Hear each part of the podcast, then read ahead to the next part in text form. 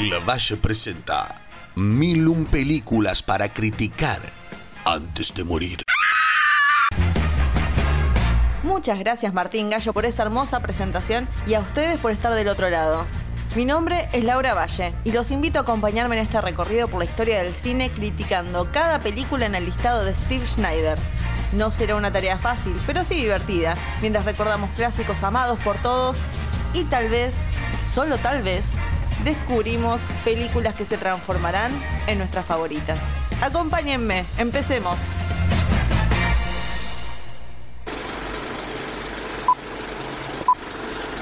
¿Ah? Venga, vamos a beber y así aflojamos un poquito. Voy a por los vasos. Solo voy a tomar un poquito de helado porque no puedo beber alcohol. Yo me apunto al trago. Oye, ¿qué le pasa a Manuela que la noto tan rara? No se le habrá subido el a la cabeza tan pronto, ¿verdad? Es que quieren casquetarte aún más. Hable con ella. Cuénteselo. Sí, ya me gustaría, pero ella no puede oírme. ¿Cómo está tan seguro de que no nos oyen? Porque su cerebro está apagado, benigno. El cerebro de la mujer es un misterio.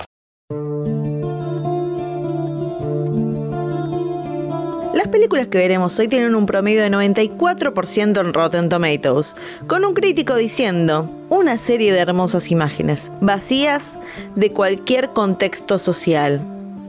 Bueno, está bien. Una madre buscando al padre de su hijo luego de que éste muriera y dos hombres que forman una amistad cuidando a dos mujeres en coma el día de hoy despedimos al señor Pedro Almodóvar del listado, festejando realmente las dos películas que nos quedan de él, que son Todo sobre mi madre del año 1999 y Hable con ella del 2002, ambas escritas por él y con las actuaciones de Cecilia Roth, Marisa Paredes, Antonia San Juan, Penélope Cruz, Darío Grandinetti, Leonor Watling y Javier Cámara, entre muchos, muchos otros más. Estaba muy entusiasmada de retomar la filmografía de Pedro, Pedrito para algunos amigos, y no me sorprendió para nada ver que estas dos películas están en el listado. Ambas que vi en su momento y me encantaron, pero hacía mucho tiempo que no veía y me parecía una excusa perfecta para recordarlas y analizar. Porque bueno, obviamente con el tiempo no se olvidan las cosas. La que vi primero fue todo sobre mi madre. Y me pasó lo mismo que cuando vi Mujeres al borde de un ataque de nervios, donde realmente me había olvidado la entretenida. En este caso tal vez no tan de, risa, pero lo buena que era. Y todo el tiempo eh, no pude evitar hacer paralelismos entre estas dos películas. Siendo todo sobre mi madre, la versión dramática en cómo Almodóvar siempre hace referencia a un clásico de Hollywood. Lo mismo que hizo con Mujeres al borde de un ataque de nervios con una escena en particular con John Crawford. Bueno, lo hace empezando con la película All About Eve o también la referencia que hace a un tranvía llamado Deseo. Los colores al principio son muy vivos, pero en cuanto el personaje de Esteban muere, y no es spoiler alert porque muere muy al principio de la película, los empapelados que hay, que siguen teniendo ese diseño que vos te das cuenta que es una película de Almodóvar, pero los colores no están tan vivos como estaban antes.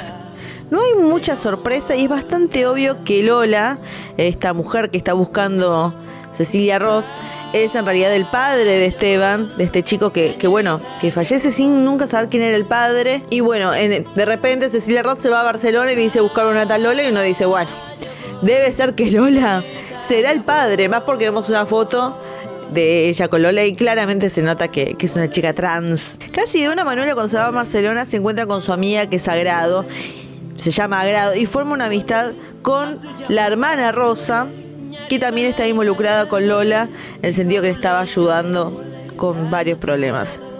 Y al mismo tiempo se convierte en la asistente de la actriz Uma Rojo, a quien Esteban admiraba y por la cual él muere atropellado porque ellos van a ver un tranvía llamado de sí cuando salen de la obra le espera un Rojo para pedirle el autógrafo y siguiendo el taxi, hay que ser boludo Esteban, eh, realmente, siguiendo el taxi en plena lluvia lo choca un auto. Pero bueno, eh, Manuela va a ver la obra nuevamente en Barcelona porque parece que le sobra la plata y quiere ver la misma obra dos veces y se cruza a Uma Rojo y termina ayudándola y siendo su asistente. Son muchos los personajes que se cruzan, pero hay, ¿viste? Todas estas relaciones que yo les digo, de alguna manera u otra tiene cierta coherencia en mi mente y lo puedo aceptar que todos estos personajes de alguna manera u otra terminen formando una relación, un vínculo. Y nunca aburre, aunque la trama no, no avance mucho, no hay mucha historia que se pueda resolver. Se forman amistades y relaciones y se sigue una historia, pero no es que Manuela va a tal lado a buscar a Lola, sigue otro lado, descubre tal misterio. No, no, forma amistades y se queda ahí transitando por la vida hasta que finalmente Lola aparece por algo que sucede, pero no es algo que Manuela estuvo buscando que pase. No hay un avance de historia. Los personajes pasan tiempo juntas. Acá tenemos al Almodóvar del melodrama, de prestigio, llevando su estilo un poco lo que podría ser Mujeres al borde de un ataque de nervios, pero como un dramón, con menos momentos de humor loco. Las actuaciones son muy buenas, pero por lejos, por lejos destaco a Antonia San Juan que para mí es lo más memorable. Yo cuando empecé a ver de vuelta la película después de muchos años, en un momento dije, pero la agrado no está tanto. Yo lo que más tenía presente en la película era agrado y eso se debe a la actuación de Antonia, que está muy bien en este papel y realmente es, muy querible. Y tengo que darle crédito también a Penélope Cruz, de la cual yo nunca consideré una gran actriz, pero debo decir que hay un momento llegando al final de la película que realmente se destaca. Y digo, mira vos, la verdad que actúa muy bien, hay que destacarla. Y Cecilia Roth, no sé, no, no la quiero tirar abajo, pero hay momentos en que me gustó como actuaba y hay otros momentos que la sentía como muy, no sé, algo no me cerraba. Hay una parte que está llorando y no me la creo, no sé, me costó un montón creerla en el papel, pero está muy bien, está bien. Ahora, con Hable con ella, recuerdo en realidad que la fui a ver dos veces al cine. O me gustó mucho o no había mucho para ver y a mí me gustaba ir al cine. Eh, pero realmente poco recordaba lo conflictiva que era en realidad en lo que, en lo que te hace sentir. Porque te hace querer y preocuparte por, hay que decirlo, por un violador, que es lo que es. Quiero creer que el objetivo de Pedro era generar ese conflicto en el espectador. Y no quiero creer que romantiza eh, lo que sería una violación. Así como algo que hace que tampoco me gustó que romantiza también o le da cierto aire poético a lo que es la matanza de toros, el trabajo del torero. Algo que yo no sabía que hacían los toreros, que mataban a los toros. Yo pensaba que era mover la, la, banderita y nada más. Y cuando me enteré lo que hacían me pareció horrible. Y esta película no sé cómo que se. No sé si se glorifica eso. Bueno, es una tradición española, pero la verdad que lo que yo no estoy de acuerdo. Y es algo que realmente no era. Se podía haber hecho de otra manera, vamos a decirlo. La película nos cuenta la historia de amor de Marco con Lidia. Ella es una torera em, que recién termina de una relación que parece haber sido muy importante y él quiere simplemente hacerlo en una entrevista. Pero en cuanto vemos que comienza su relación, saltamos al tiempo del accidente que la deja ella en coma y donde Marco conocerá a Benigno, que es el enfermero particular que tiene esta chica Alicia. Eh, que hace años parece que está en coma y él es su enfermero particular junto con otra mujer. Y es justamente Benigno el que le dice a Marco eh, que en una situación de tener a, su novia en coma no sabe exactamente qué hacer y él le dice que hable con ella y que se, y que se exprese tal vez lo que no le podía decir antes. Porque algo que Benigno hace con Alicia es hablarle todo el tiempo. Uno empieza a ver la película y dice, bueno, es gay, entonces le charla como una amiga, eh, le corta el pelo, la cuida, la baña y demás. Y uno entiende por qué el padre de, Alicia un poco se preocupa al principio de la película cuando va a ver a Benigno y ve cómo le pasa la crema y, se preocupa lo que Benigno dice que es gay. Pero al poco tiempo vamos a descubrir, cuando en una charla con Marco, que él en realidad la venía conociendo Alicia desde hace años, porque él vivía enfrente de donde ella estudiaba danza y estaba un poco obsesionado con ella. La, siguió, fue a la, a la casa del a la casa donde vivía ella, y se la cruza. Es como, ahí te das cuenta, che, un poco, un poco me preocupa esta situación. Después de ver una película que le causa bastante, no sé si lo revoluciona un poco a Benigno, va a, a cuidar de Alicia y podemos darnos cuenta de lo que va a pasar. Y nuevamente se salta el tiempo hasta que empezamos a darnos cuenta de que a Alicia no le viene y es inevitable, está embarazada. Y obviamente, bueno, ya saben quién fue. Realmente me gustó mucho la película en su momento y me gustó también ahora cuando la vi. Especialmente, bueno, para mí la, mejor, lo que más uno recuerda de la película es la versión de Caetano de Cucurrucucú.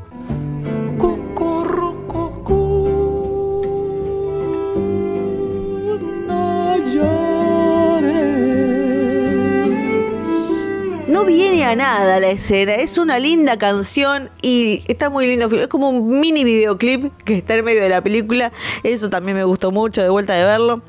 Y también como nos presenta un conflicto genuino donde no todo es blanco y negro, no es que hay benigno es malo y ya está. O sea, realmente lo queremos y nos preocupa, eh, lo cual está bueno porque no todo en la vida es blanco y negro, justamente.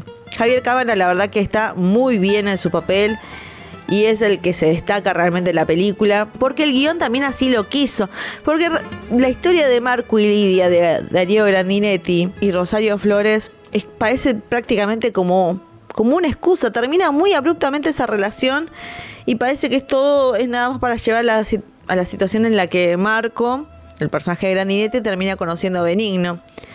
Y me parece la verdad una pena, eh, me parece algo muy desaprovechado, más que nada el hecho de que, bueno, si estamos contando esta historia de amor, si tomamos un tiempo para ponerle un titular y, nos tenemos escenas de Marco y Lidia pasando tiempo juntos, me parece lo, lo apropiado es darle como un cierre, que realmente hable con ella como así lo dice la película. Y como se ve en el póster, se ven a las dos mujeres que serían como eh, los vínculos con estos hombres, que en realidad después queda como en la nada esa parte, me parece una pena. Sí, obviamente lo que se destaca es la relación entre Marco y Benigno, eh, y la amistad que forma, pero bueno, me parece que podríamos haber cerrado también un poco esa historia al mismo tiempo. No nos hubiera tomado 15, 20 minutos más, no hubiera cambiado mucho.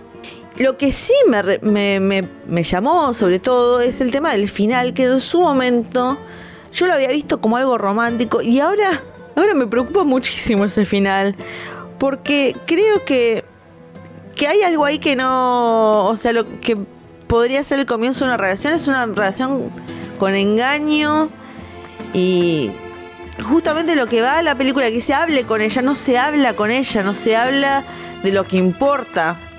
Se deja de lado un montón de cosas y, y creo que se lo ve como un final feliz, o yo lo vi en su momento como un final feliz y en realidad no lo es, porque hay alguien que desconoce su historia y es preocupante. Así que no, no, sé bien qué es lo que quiso buscar. Tal vez quería buscar eso, que, uno se preocupe y yo tal vez lo interpreté de otra manera. Pero bueno, como dice el personaje que, que es la amiga de Alicia, interpretada por Geraldine Chaplin, eh, que dice nada es sencillo. Justo antes de, que termine la película creo que es lo último que se dice. Y creo que eso un poco eh, abarca eh, el cine de Almodóvar en general. Nada es sencillo. Ninguna de estas películas lo es, pero creo que eso es por lo cual son clásicos. Si me preguntan a mí, los dos son clásicos. Eh, yo creo que todo sobre mi madre está mejorcita que hable con ella, pero igual me parece maravilloso que este director español tenga tres películas en el listado, me parece apropiado y la verdad que las recomiendo altamente. Un director nada sencillo. Datos de color. Ahora, por todo sobre mi madre. El monólogo de Agrado, porque hay una parte donde se, suspende la obra y Agrado sale al escenario y empieza a decir, el que se quiere ir se va y recibe su plato, sino el que se quiere quedar va a escuchar mi historia que es cautivante. Y supuestamente eso realmente pasó acá en Argentina con la actriz Lola Membrives. Así que qué increíble que realmente se haya pasado. Orgullo argentino, como siempre. Viva Argentina. Y todos los personajes, eh, todos los escritores que se mencionan en esta película, que son Capote, Williams y Lorca, son escritores gays, porque claro, Almodóvar apoyando a la comunidad gay, de la cual él es parte, y metiendo un poco de, publicidad para estos grandes escritores que no la necesitan, pero bueno, tirando ahí un, un chivo. Ahora, de hable con ella, eh, como lo que yo decía, esto de los toros me tiene mal, me tiene muy mal. Realmente se mataron los toros que aparecen en la película. Eh, a lo cual Almodóvar tuvo un quilombo con ese tema, tuvo un problema grave con ese tema, con no sé si con Pita o con qué, a lo cual dijo que había tenido la autorización para hacerlo. No estoy de acuerdo, pero bueno, ¿qué se le va a hacer? Sigamos con otra cosa. Y el hermano de Pedrito aparece también en la película, hace del cura en un casamiento. Eh, el único casamiento que hay, así que lo van a reconocer. Se toma un tiempo para destacarlo, así que muy bien por Agustín que la pegó. Además tiene una productora juntos que se llama El Deseo, así que no tiene problemas Agustín. Puede hacerte de cura, te está forrado en guita, es productor, así que la vida le sonríe. Películas para recomendar. En honor de varias mujeres teniendo historias importantes como Todo sobre mi madre, me pareció recomendar Things You Can Tell Just by Looking at Her o, más resumido, Con Solo Mirarte, del director Rodrigo García del año 2000, con las actuaciones de Glenn Close y Holly Hunter. Son varias historias de mujeres, segmentos chiquitos que se mezclan en algún momento. Está muy buena y yo la recomiendo, es una película independiente, pero para mí es muy buena. Y si hablando de gente en coma es un subgénero en el mundo del cine, quiero recomendarles la película Los Descendientes del año 2011 de Alexander Payne con las actuaciones de George Clooney y Shailene Woodley. Este hombre que la mujer está en coma y él se entera que tuvo un amante. Y al final de la película él habla con ella. Así que Alexander Payne le está robando al Almodóvar. No lo sé, pero es una gran película y realmente se las recomiendo. Es en Hawái, así que pueden mirarla y desear estar en Hawái también. Y George Clooney corre raro en un momento porque tiene alpargatas. Así que véanla, eh, que está muy buena. Y así terminemos las películas número 119 y 120 del listado. Ya llegamos a las primeras 20 de esta segunda temporada, increíble. Y qué lindo hablar de vuelta de Almodóvar por última vez. Pero bueno, a ver sus películas que son realmente muy buenas. A seguir viendo lo que tiene. Me motivó tanto ver esto que vi la última que es Madres Paralelas. Que tiene muchos fallidos, por eso no la recomendé hay que verlo de Almodóvar, es un gran director, hay que apoyar el cine español obviamente, así que vayan a apoyarlo, vean por lo menos estas dos películas que les recomendé hoy y vuelvan pronto porque solamente nos quedan 881 películas para ver y criticar, así que nos veremos y será hasta la próxima película.